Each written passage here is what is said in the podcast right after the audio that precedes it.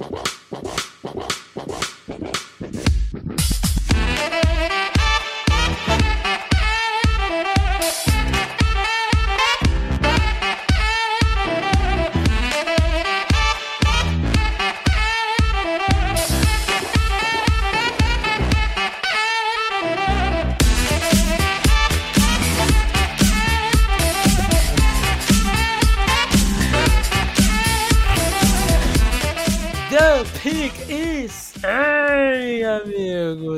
Estamos chegando com mais um podcast do On The Clock.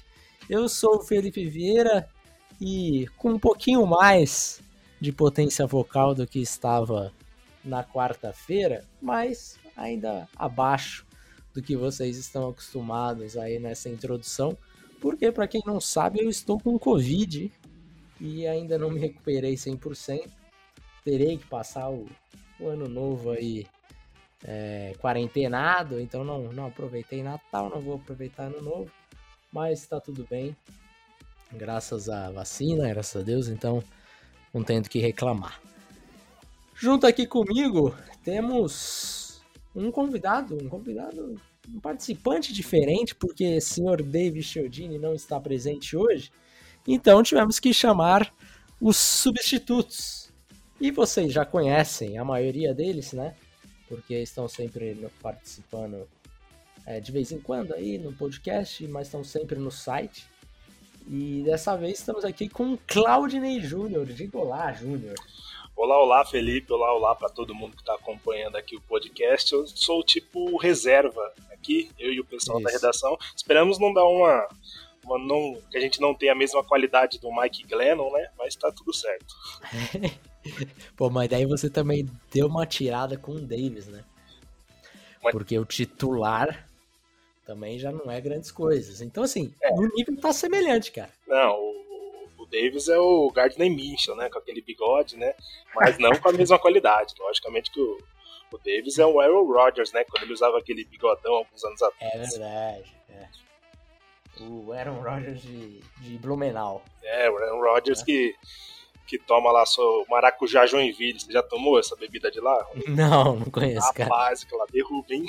É. O Davis agora tá tranquilo na praia tomando um maracujá Joinville. É. Está lá, vacinado. Era um Rogers que toma vacina. É. Não toma é. qualquer coisa, menos a vacina. então vamos lá, meu, meus, meus rapazes. Temos é, alguns comentários. Como vocês devem perceber, não estou ainda em plenas condições físicas de ficar uma hora falando aqui no podcast. Então o podcast vai ser um pouco mais curto hoje. Responderemos os, os comentários abertos né, do podcast anterior e o do podcast fechado, o 170, que a gente não conseguiu gravar na quarta-feira. E, e, eu vou pedir ajuda do Claudinei para ler para mim, porque senão eu vou tossir umas oito vezes enquanto estou nesses comentários. Então vai lá, meu cara. Tranquilo, então, Olipe, vamos começar aqui a leitura dos comentários. O primeiro que a gente tem aqui é do Gabriel. Ele faz uma pergunta aqui sobre Scout. Ele fala o seguinte: Fala, mestres, uma curiosidade sobre os seus processos de avaliar jogadores. Alguma, algumas vezes vocês já pegaram algum jogador onde vocês tiveram opiniões completamente opostas sobre a posição dele nas suas birds? Pode ser atrasado, mas Feliz Natal e Feliz Ano Novo. O Gabriel mandando essa mensagem. Você já teve, Felipe, alguém que estava muito diferente na cor de junto com você, o Denis ou, ou, o Davis, ou algum outro pessoal que você, você conversa sobre scout? Cara, já. Já tivemos, mas é bem raro. É, com o Davis, acho que isso aconteceu pouquíssimas vezes. E, e a gente resolveu foi um negócio de, ok, você acha que é um cara de primeira rodada, eu acho que é um cara de quarta. Vamos ver junto isso. Ah, e aí a gente pega, senta e vai falando, ó, oh, eu gosto disso daqui, isso daqui é legal e tal. Isso eu achei horrível. E a gente consegue chegar no meio termo. É, eu acho que Davis e eu temos uma abertura muito legal para isso. É, acho que não tem esse papo pô, o que você tá vendo tá completamente errado, ou, sabe? É, sempre tem um respeito aí da opinião, até porque se um tá vendo alguma coisa, é importante é, que o outro saiba também, né? É, tivemos alguns casos e, e, chegamos num meio termo aí, por exemplo, se, se acontecesse isso de um primeiro e outro é o quarta, chegar numa segunda rodada, alguma coisa nesse sentido de nota. Mas é bem raro, cara. É bem raro. Mas tem alguma, tem alguma posição que você acha que gera mais é, alternância entre os jogadores? Que para mim, o que eu vejo de mais diferença, assim, principalmente nos últimos anos, é ali a posição de Ed.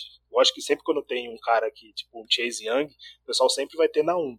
Mas, principalmente na último, nesse último draft, eu vi muita gente que tinha um cara, por exemplo, na 3 e o outro cara na 10. Qual é a posição é. que você acha que tem mais divergência? Cara, comigo é sempre cornerback, sabe? Cornerback para mim é uma das posições mais difíceis de, de, de serem avaliadas. Sim. Embora, assim, a gente não, não tenha tido erros grotescos na posição de, de cornerback. Mas acho que muito por conta de você saber onde você tá pisando, sabe? Ah, ó, aqui talvez seja o meu calcanhar de Aquiles, vamos dar mais atenção. É, acho que essa é uma posição que o Davis tem mais facilidade que eu em avaliar cornerback. E então é, pode ser que, que tenha mais diferença ali, né? Ed é uma que eu, eu me vejo do lado contrário, assim. É uma posição que eu gosto de avaliar, então é, até pelo pela teori, teoricamente facilidade que eu tenho de avaliar, às vezes acaba pa passando algumas coisas batido pela, é, digamos assim, pelo não um descaso, mas uma falta de atenção maior ali, porque você acha que tá tranquilo. Né? Ah, não, se jogo é fácil, entra de salto alto, por exemplo. Eu acho é... que o corner também é uma posição que é, a transição dela para o NFL eu acho que é do top é. 3 mais complicado. Então é, é. é, muito complicado também. É difícil algumas coisas você conseguir traduzir assim. Por exemplo, wide receiver é, é que daí Davis e eu sempre tivemos problemas no primeiro ano, primeiro e segundo ano on the clock, nossa, 2018, assim, nossa avaliação de wide receiver foi tenebrosa, bem ruim mesmo. E, e fez com que a gente melhorasse bastante, assim. Acho que do último ano, por exemplo, é, talvez tenha sido uma posição que a gente tenha tido mais acertos. Mas porque a gente errou muito, cara. Então a gente vai, vai é, pegando algumas coisas, assim. Mas eu acho que é, essa foi uma posição que nós dois evoluímos juntos. Cornerback, eu acho que ele me ensinou mais coisas. O Ed, acho que eu passei mais algumas, alguns detalhes. E acho que foram essas duas posições que talvez tenha tido mais discordância, cornerback e Ed. Talvez pela minha falta de cacuete, não ser a minha posição preferida de analisar e a de Ed ser a minha preferida e a dele nem tanto e tal. Acho que. Acho e vamos falar a verdade também. Eu acho que quando tem uma discussão sobre alguns prospectos é melhor, né? Porque isso faz claro, que a gente é. É, visite o tape novamente, vê o número do cara, pergunta é. pro cara o que, que você viu que eu não vi. Eu acho que gera um debate de mais qualidade também, né? Não, muito bom. O, o, o João Gelli tá com a gente. É, e e tivemos aí alguns prospectos já que falou, pô, cara, você deu uma nota 6, eu acho que é nota 4 para ele. Daí, não, peraí, vamos ver esse negócio aqui. E aí, pô, João, você tem razão, acho que isso daqui é uma nota um pouco mais baixa mesmo. Ou não, acho que aqui tá mais pro 6 mesmo. É, eu, tem sido muito legal esse debate assim também, porque o, o, o Gelli, ele tá fazendo uma revisão geral de prospecto a prospecto. E com antigamente o nosso processo, Davis e eu e o Rafão no ano passado, foi mais uma parada de ó, a gente confia na sua avaliação, a nota deu 7.2, por exemplo, do prospecto, mas acho que é, tá um pouco exagerada nisso daqui, mas ficava mais pro final do processo, né? Chegar em março o negócio já tá já tá redondo. Bom, Liv, vamos passar para o próximo aqui. Próxima pergunta é. do Mário Anderson. Olá, mestres. Feliz ano novo. Feliz ano novo, Mário, para você também. Estou com um sentimento vendo a classe e as necessidades dos times, que temos uma boa chance de não termos running back escolhido na primeira rodada. Vocês também acham que isso pode acontecer? Se não, quais times podem pegar e quais running backs? E mais uma pergunta. Queria saber a opinião de vocês sobre Jeremy é, Ruckert, dia 2 ou dia 3? Essa é a pergunta aí do Mário Anderson ali. Você acha que não vai sair nenhum running backzinho ali na final da primeira rodada? Cara, minha aposta é que não. Eu acho que é uma classe um pouco semelhante com a do ano passado, que na nossa visão não tinha um, um, um jogador para ser escolhido na primeira rodada, né? Acabou saindo na G. Harris. Mas o Najee Harris ele tinha um hype um pouco mais alto do que esses running backs dessa classe. Eu acho que caiu muito, né? Porque a gente tinha o Isaiah Spiller e o Bruce Hall muito alto antes dessa é. temporada, é. né? É, acho que os dois ali, talvez, é, antes de começar a temporada, assim, em agosto de 2021, em agosto de 2020, comparando com o Najee Harris, eu acho que o Spiller e o Hall tinham mais chances do que o, o Najee Harris, sabe? Mas acabou que também o, o Harris é, deu a sorte de cair num, num, num, ponto do draft que tinha um time que precisava muito de running back e, e acabou dando a, a fome com a vontade de comer. Então, vendo. Desculpa. Vendo as, os times que devem ficar lá para lá da 20 e tanto, eu não acho que vai ter um time com um tamanho de necessidade tão grande quanto a dos Steelers no ano, no, nesse ano, né, do draft. E acho que os dois acabaram dando uma caidinha mesmo, assim.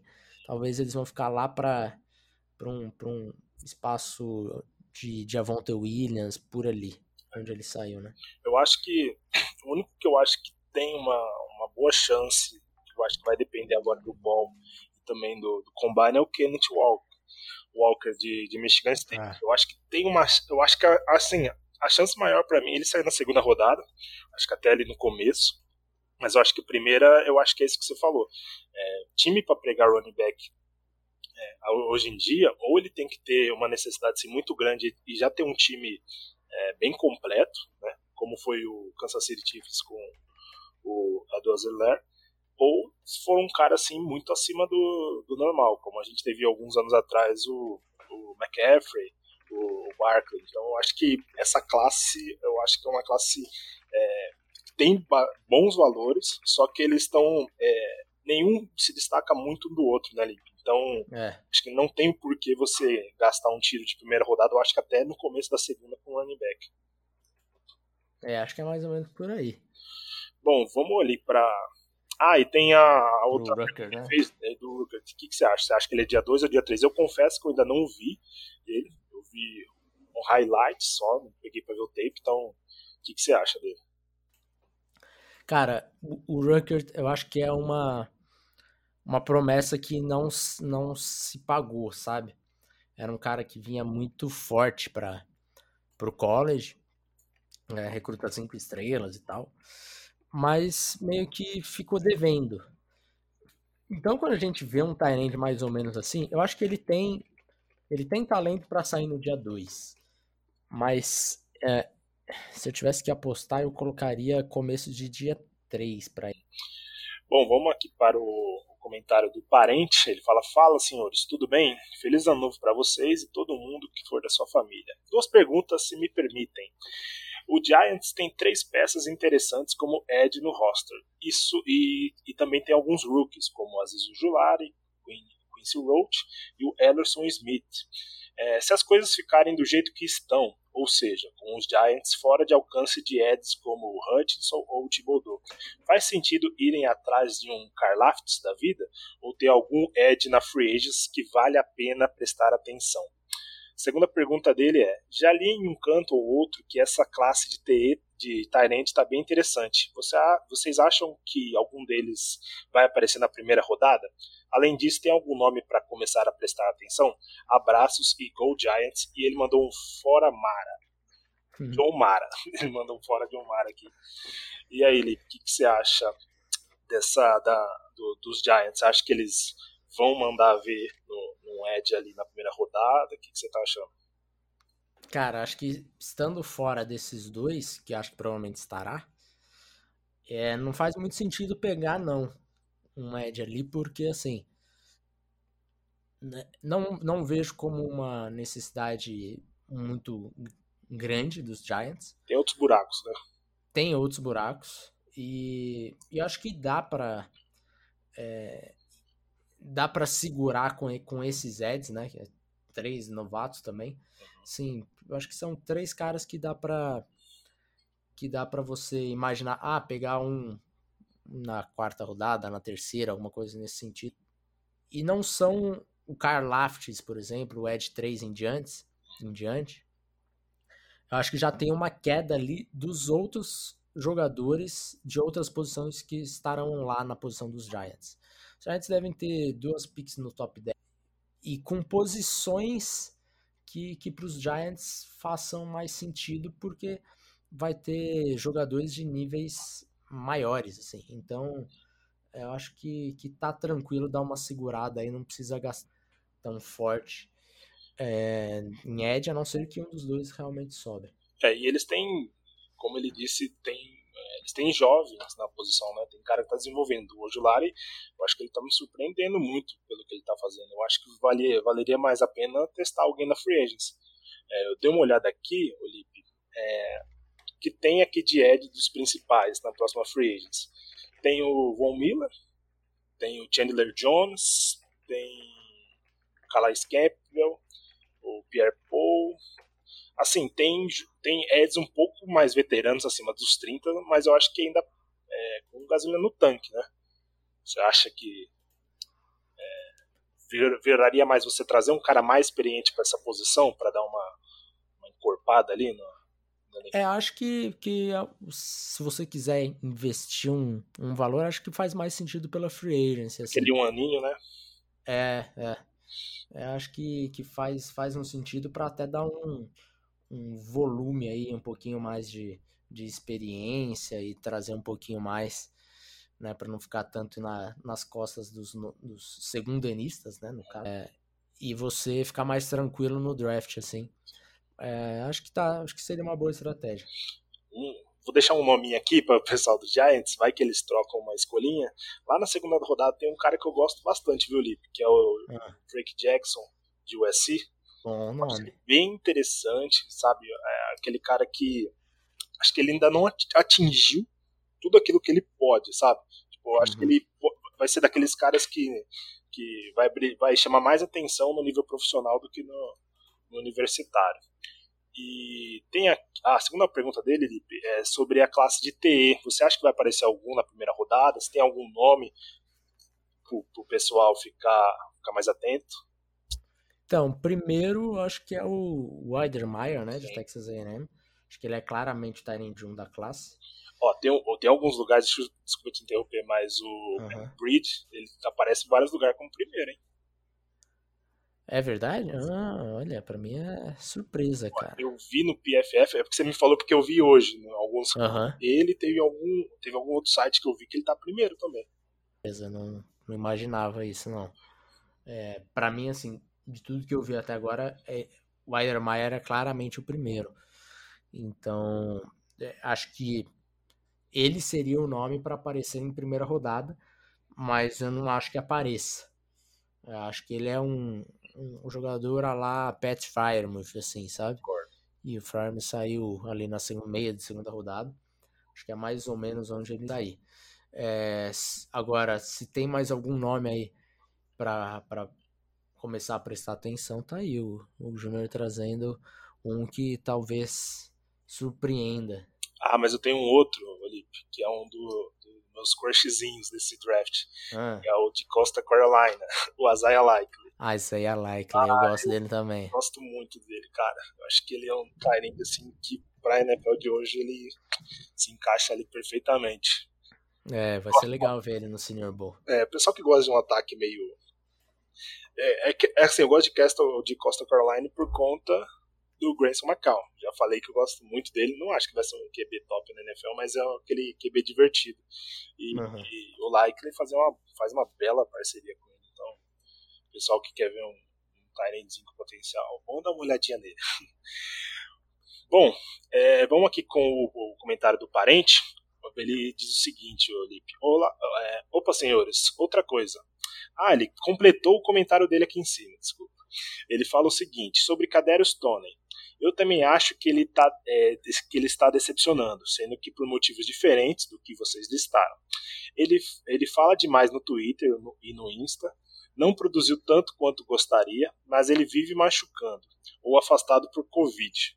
Você acha que o, o Tony, essas coisas extra-campo estão influenciando, Lipe? Cara, sim, e eu concordo com ele. Acho que ele é. é o, o Tony, ele, quando ele esteve em campo, ele ele foi bem, né, cara?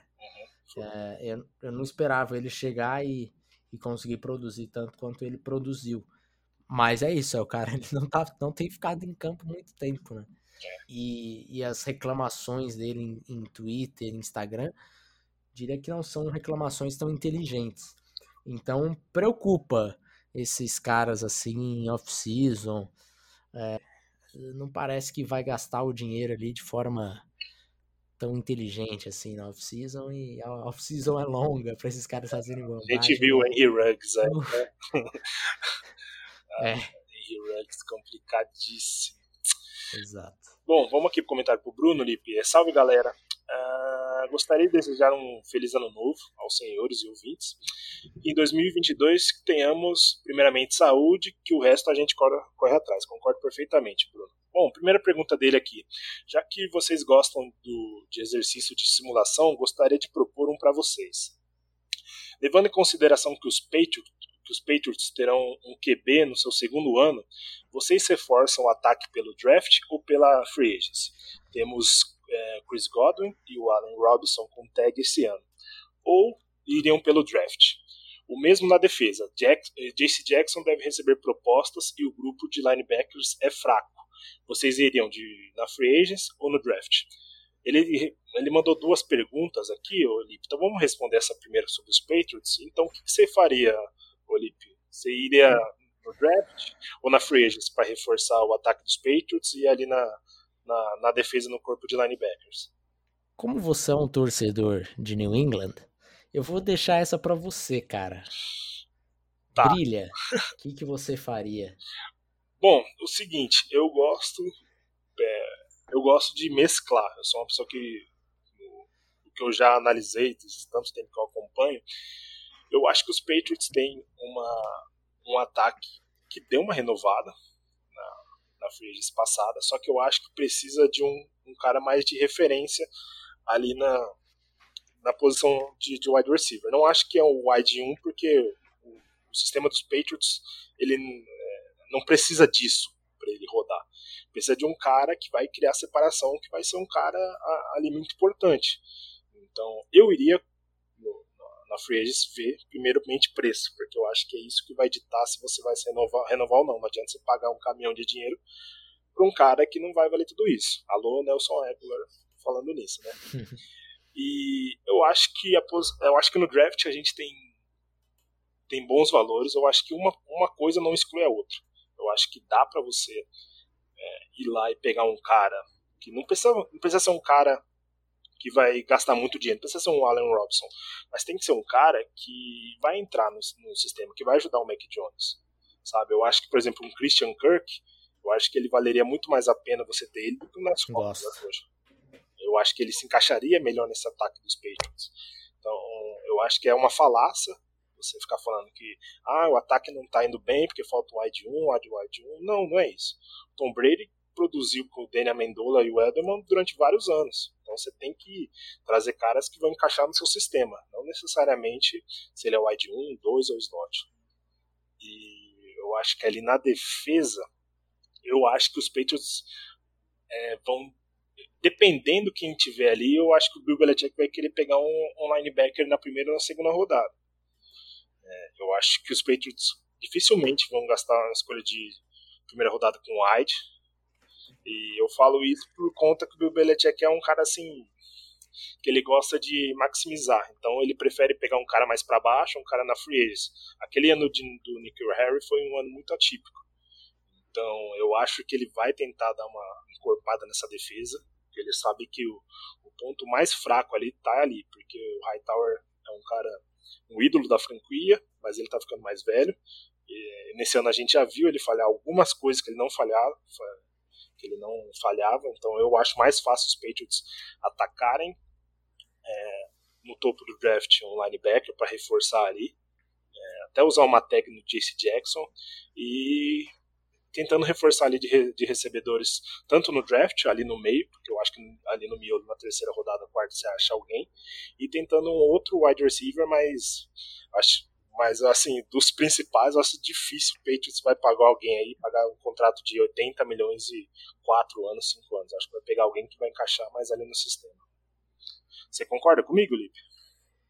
Concordo, acho que é uma boa estratégia. Se dá para sonhar com Devin Lloyd e com com Christian Kirk, acho que seria um, um home run dos Patriots, não? Eu acho, eu acho que seria assim uma das melhores coisas se acontecesse daí. Mas a gente sabe que daí o Belichick vai pegar algum cornerback ou ele vai trocar para baixo, pegar um safety aí de, que a gente não conhece. é, tem o Devin Lloyd que também talvez saia antes, né? E tal. Eu, eu acho que ainda vai cair. É um sonho que dá pra. Acho que é, é, eu acho que é um sonho que, que dá pra sonhar. Eu acho que dá. Eu acho que dá porque eu ainda acho que vai ter outros, outros prospectos de algumas posições que vai crescer muito ainda. Eu acho que cornerback vai, vai, vai sair muito mais do que eu vi em alguns lugares. Eu acho que OL também tem muito OL bom nessa classe. Eu acho é, que algumas disposições vão dar caída. A segunda pergunta dele, Lipe, é o seguinte: desconsiderando o QB, que é um caso à parte, com base na experiência de vocês, é mais fácil lapidar um calor cru de ataque ou de defesa? E aí, Lipe, o que, que você acha? Você acha que é mais fácil você treinar cara que está chegando mais cru para para a NFL no ataque ou na defesa? Ou depende da posição? Cara, eu acho que no ataque é mais difícil. Eu também acho. acho que no ataque é mais difícil porque na defesa no pior das hipóteses, na pior das hipóteses, você consegue só reagir ao que está acontecendo. Exatamente. Né? e no ataque, se você tiver muito cru, você vai ficar. Você vai perder no snap, cara. Na saída, não. Logo na. Logo que a bola sai ali, você já fala. Já vai estar tá alinhando errado. Eu acho que é fica mais óbvio no ataque quando você não sabe o que você está fazendo, sabe? A defesa dá pra você meter um louco de vez em quando. E às vezes acontece, né? De puta, o que aconteceu aqui? Aí aparece todo mundo apontando pro cornerback. Fala, pô, cara, era pra você ter descido. Ah, foi mal, achei que era pra eu ficar no flat.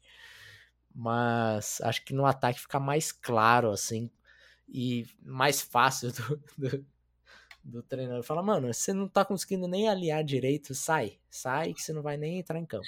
Eu, eu falo com, com pequena experiência que eu tenho, que eu falo que, para quem não sabe, eu, eu, sou treinador de ataque de um time de flag do São Carlos Bulldogs, que é onde eu moro. E eu acho que, sabe, eu acho que a principal diferença ali porque é porque é o seguinte, tá uma jogada do ataque funcionar, precisa estar tá todo mundo numa sintonia. É um coletivo muito importante. Então, por exemplo, uhum. sua corrida não vai dar certo se seu center, por exemplo, dá um snap, é, um bad snap ou se o cara que, ou se, por exemplo, se o OL que você tem ali bloquear pro lado errado, porque ali já vai É, o cara acha que é passe, né? É, o cara, se ele fizer um movimento errado, já não, não vai dar certo. Eu acho que na chamada, nas chamadas, é. assim, o, o, cara ele tem que estar tá em sintonia e ele tem que saber tudo para ele estar tá em campo. Se ele não souber alguma coisa, ele vai cagar a jogada. E quando ele caga a jogada, o treinador tira ele de campo. É simples, não tem É simples. E na defesa tem um, um, fenômeno que é maravilhoso, que é o cara acontece com frequência, que é o cara não saber o que ele tá fazendo, ele tá fazendo coisa errada, mas que a bola sobrou para ele de algum, alguma forma ele interceptou e saiu como herói. É, Já teve coisa assim em jogo, falou: "Olha, parabéns, obrigado, mas você tá completamente errado, cara. O que você tava fazendo ali? Né? Não era para você estar ali." É, então acho que ataque é um pouquinho mais, mais complicado. É, eu acho que é, eu acho que é mais complicado por esse lado coletivo mesmo. Bom, a gente tem mais dois comentários, Felipe. O comentário de agora veio do Elton Aragão. Olá, caras, beleza? Espero que sim. Minha pergunta dessa vez é mais sobre aproveitar o contrato de Rook de um QB do time, é, do time que está com ele. Partindo do princípio que o Mac Jones conseguiu é, encaixe logo na temporada de calouro e que ainda tem mais quatro anos com o time nessa condição, a gente está contando aqui com o quinto ano, vocês não acham que é uma boa opção para New England? Seria subir no draft e pegar um jogador para já ter impacto imediato, entre aspas, aquele ele colocou no máximo a partir do seu segundo ano, e resolver um problema que já existe ou que vai aparecer em breve, como por exemplo um linebacker, já que o Hightower está numa curva descendente da carreira. Ele diz aqui que para ele o wide receiver era outra opção, mas gosta muito da ideia de resolver esse problema na free agency. Falo isso porque o time era, em tese, para dar liga só a partir do ano que vem, mas a coisa já andou tanto que dar um, trade up pode potencializar mais ainda a janela do contrato do rookie do Mac Jones. Abraço. É o que a gente falou agora há pouco, né, Lipe? Sobre. É, é um pouco isso e só que eu tenho um medo desse, desse trade-up, assim, sabe? Nesse momento. Hum, é, eu acho que faz total sentido esse pensamento do Elton, mas eu acho que não no segundo ano, sabe? Uhum. Talvez lá no quarto, no quinto ano do Mac Jones, talvez faça mais. Eu acho que é você querer apressar uma coisa que não. É, não tá pronta ainda. É, não tá. O terreno, o terreno a gente já viu que, que é fértil, que se você plantar ali vai, vai nascer um, uhum. um fruto bonito, mas é, acho que tem que ser um pouquinho mais paciente, chegar um pouquinho mais e deixar esse, esse essa pressa aí, né, de ah, não, vamos aproveitar agora, um pouquinho mais para frente, porque né, você, você vai dar um trade up agora e você vai perder no ano que vem, Sim. no ano de 2023. Então, é, eu acho que, que dá para dar uma segurada, tentar ver o que cai. E... É, ele tá, o Elton aqui ele tá querendo tirar a cerveja do congelador antes dela gelar, a verdade é essa. É, mais ou menos isso. Mas assim, olhando pro draft daqui de agora, Olipe, é, por exemplo, alguns anos atrás eu gostava muito do Sid Lamb, eu acho que ele era um cara que você colocava e ele ia produzir. E, eu vi, e a gente viu que ele demorou até um pouco para engrenar no Cowboys e tal.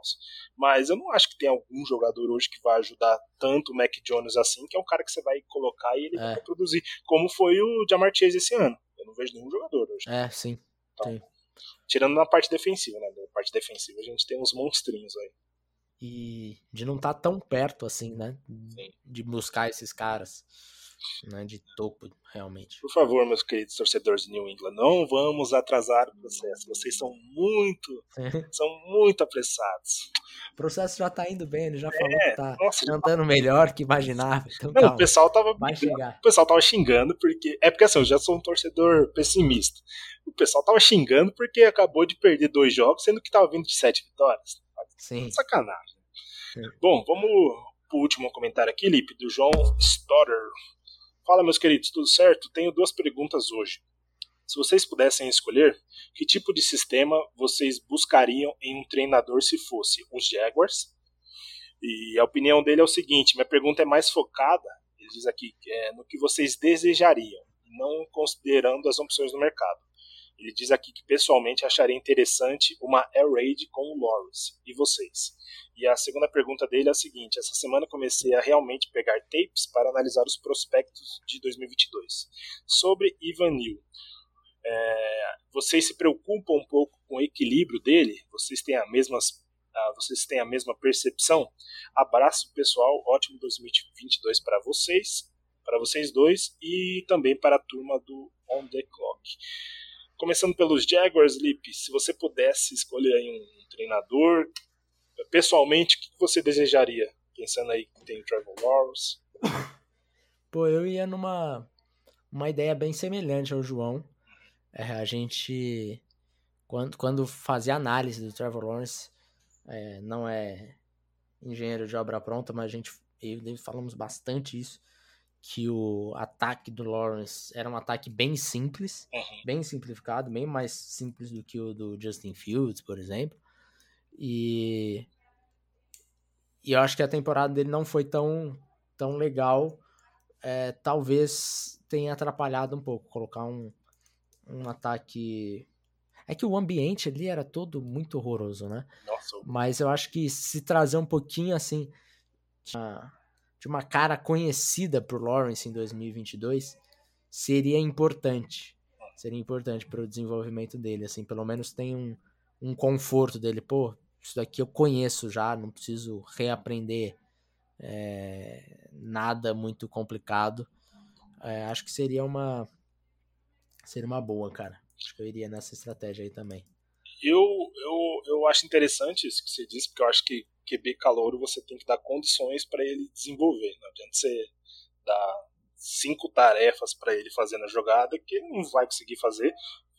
E só que eu, eu acho essa interessante, só que eu acho olhando os atributos do, do Lawrence, eu acho que o Brian Dabow seria uma das minhas primeiras opções. Eu acho que ele fez com, com o Josh Allen foi um baita trabalho, meio ambiente dando tranquilidade, né? Porque Buffalo viveu tantos anos aí sem QB, sem time bom, que até a torcida deu tempo assim pro, pro Allen, sabe? Não teve uma pressão exagerada sobre ele. Só que eu também gosto daquele sistema do Chiefs, eu acho que o Lawrence conseguiria rodar nesse sistema ali do Bienemy, com alguns passes mais curtos, é, passando rápido a bola, um jogo meio de screen, de, de troca de posição ali do, do, dos wide receivers. Eu acho que seria muito interessante um ataque mais curto ali, um West Coast. Eu acho que seria interessante para ele também. O meu problema maior é o Lawrence hoje é a pressão que ele está vivendo. É um cara que saiu com hype gigantesco. Ele é um cara que as pessoas vão esperar mais coisas dele. E se não tiver um ambiente favorável, um sistema que ele vai conseguir desenvolver, eu acho que daqui a uns anos ele vai poder conseguir rodar qualquer um. Só que o problema é o agora. É alguém que vai dar tranquilidade para ele, que ele vai errar, o cara vai falar, tranquilo, vai lá e faz de novo. Eu acho que é isso que falta. E o Burmeyer simplesmente cagou na, no, no, time inteiro. Então eu acho que é, difícil avaliar essa primeira temporada. Vamos por aí mesmo. E a, a última aqui, Olívio, o que, que você acha? Do Neil, né? Do híbrido, é, Devon Neil. Eu concordo com o João também, acho que é um aspecto é, que atrapalha um pouco, um pouco assim, ele não não sair com uma nota de blue chip player, mais ou menos por ali. É, não tá no nível de, de Penicil, é, não se fala nível. É, acho que é um problema dele de. Você é, acha, acha, que é, é, o trabalho de pés dele que eu acho que ainda É. ele precisa acelerar mais. Ele tem É, o trabalho de pés dele com, com as mãos parece que não estão em sincronia e ele Sim. perde um pouco do equilíbrio. Acho que esse é o meu grande ponto com ele. É, então isso realmente também é, me incomoda e são aí do, do João e você aqui também, né? Acho que é um- uma coisa para pro, pro Ivanil ficar atento. Não sei se se dá tempo ainda para ele. Tem dois jogos ainda, acho que se conseguisse melhorar um pouco isso para ver se ganha um pouquinho mais de estoque, mas sim é um negócio que preocupa um pouquinho, sim. Eu acho que preocupa, só que não é algo que eu acho que é difícil de você consertar. Ah, não, é, Então, de fato não. não é algo que se eu fosse um, um GM ali, eu ia pegar e ia ficar, não, tipo, ah não, eu não quero Vamos passar o Ivanil, né? isso, não. Eu acho que eu pegaria e falaria isso, ó, ele é bom nisso, nisso tudo aqui. A gente só precisa melhorar isso. Então, assim, é um cara que pra mim eu não deixaria passar do top 5 jamais. Ainda mais É. com a habilidade atlética dele. Enfim, mas eu acho que é- eu acho que é um, um probleminha, mas é aquele problema que também que a gente tem que achar, porque prospecto perfeito a gente não vai encontrar. Tem que achar um cara que dá pra gente trabalhar. Eu acho que ele tem todas as valências, só essa questão mesmo do equilíbrio ali, que eu acho que o footwork dele tem, tem alguma coisa ali a evoluir. Bom, Li, fechamos aqui com os comentários de hoje. Maravilha. Então vamos para os palpites. O Davis passou os palpites dele aqui, mas para não ficar a falta do, do Davis aqui, o Claudinei vai, vai palpitando junto comigo. E depois eu falo qual foi o palpite diferente do Davis. Lembrando que agora estou dois jogos na frente do Davis. É, acertei na, na semana passada que ele apostou no seu New England Patriots e eu fui no, nos Bills. Então, e eu, eu, eu teria apostado em Buffalo, só, só pra ficar ciente. É. Vamos lá então, meu caro. Começando com Atlanta Falcons e Bills em Buffalo. Eu vou de Bills, cara. Ah, Buffalo tranquilamente. tranquilamente, é, né? Tem muita, muita questão com isso daqui, não. Giants e Bears em Chicago. Eu vou com Bears. É, eu vou com Bears também. Chiefs e Bengals em Cincinnati. Esse daqui é um joguinho bom, hein? Nossa. Ainda mais que em Cincinnati, mas eu vou com Chiefs, cara. Cara, eu também vou com Chiefs, mas assim, é aquele que você. Você... Talvez seja o jogo mais difícil. Isso, mas se é aquele que você, você gosta de jogar uma moedinha ali, pro jogo ficar muito é. interessante, se tiver uma, é. um spreadzinho bom aí pro, pro Bengals, quem sabe. É. Dolphins e Titans em Tennessee. Eu vou com Titans. Aqui eu também vou com Titans. Uma hora tem que acabar essa, essa, essa maré de vitória. dos Dolphins, né? Pelo amor de Deus, já tá começando a assustar aí. Só que torce ali por Patriots, que o Dolphins tá vindo ali ligando a, a luz alta. Raiders e Colts em Indianapolis. Vou com Colts. Vou com Colts também. Jaguars e Patriots em New England. Vou com Patriots. Patriots também.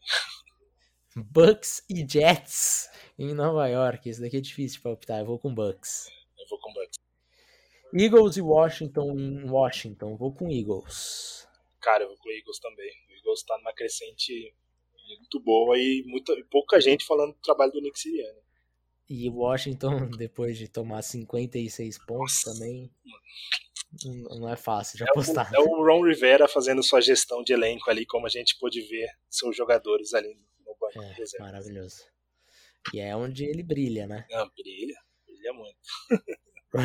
Rams e Ravens em Baltimore. Vou com Rams. Vou com Rams também. Ô, Lipe, eu não vi o Lamar volta para esse jogo? Então, aparentemente tá com sinais positivos. É, não deve estar tá muito 100% não.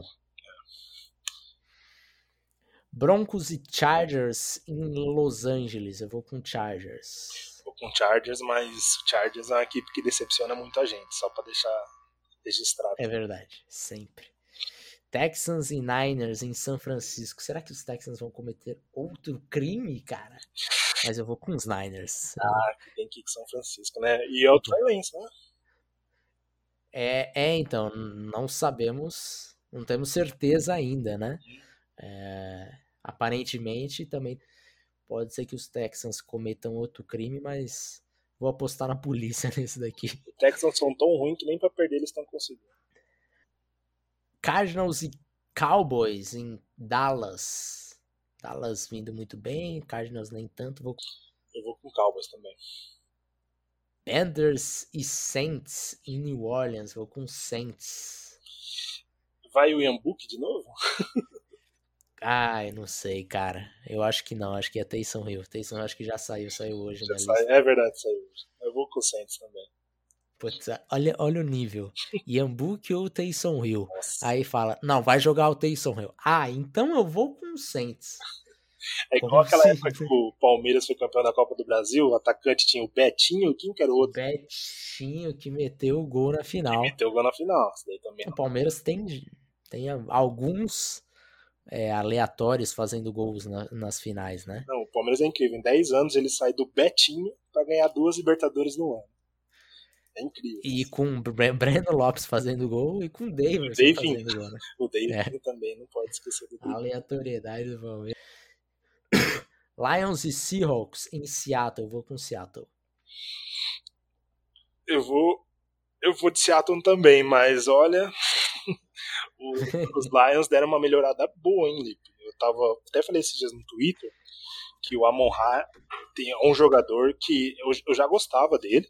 Sempre achei que faltava ali uma, um atleticismo melhor para ele desempenhar melhor na liga. Mas ele tá jogando muito bem. E não é só questão de produção, né? Porque desde o começo da temporada ele tá jogando. Eu acho que ele evoluiu dentro ah. do time do Detroit. Então foi uma, uma, um belo nome aí que eles conseguiram no, nessa classe. Vikings e Packers em Green Bay, eu vou com Packers. Packers também. Vikings. É uma Coca-Cola 2 litros também. E encerrando, temos Browns e Steelers em Pittsburgh. Eu vou com os Browns. É o jogo dos eliminados, já, Lipe? O que, que você acha? Ah. Porque eu acho que esses dois aí estão nadando, nadando pra morrer na praia. É, provavelmente. Provavelmente, eu, mas. Eu vou de Steelers. Vem... Vai de Steelers? O Davis também foi de Steelers. Foi o único jogo aí com, com diferença. Então, no mínimo, eu vou para a última semana com um joguinho de vantagem ou com três. Aí, se eu for com três, meu caro Davis, tchau e benção, né? tchau e benção. Se for com um, daí você vai naquela estratégia do. É, não, com três eu também já vou na tranquilidade. Deixa ele apostar nos Jets, no. Mas com um vai naquela estratégia do, do, do, do Salvador do Davis, que é o Fábio Carilli, né? Que hoje é do Santos, inclusive, infelizmente. É verdade. Não gosto dele, já para deixar bem claro, mas pelo menos salvou a gente. é isso. Meu caro Claudinei, muito obrigado pela sua participação. É um feliz ano novo aí para todos os na pele aqui que faz bastante falta nesse momento. Tá tranquilo. Valeu, cara. Um abraço para você e até mais. Ah, e passa seu, seu, seu Twitter aí pra, pra galera seguir lá. Ah, sim. É, o, quem quiser seguir lá umas, umas bobagens que eu falo no Twitter é o underline Sejunor96. A gente vai lá e discute um pouquinho de futebol americano, que é muito bom, e entre outras porcarias. Mas obrigado, Lipe. Feliz ano novo para você, feliz ano novo para todo mundo. E o que você falou, saúde em primeiro lugar e o resto a gente vai buscando. Valeu, pessoal. Tamo junto. É isso. Um abraço, até mais. Tchau.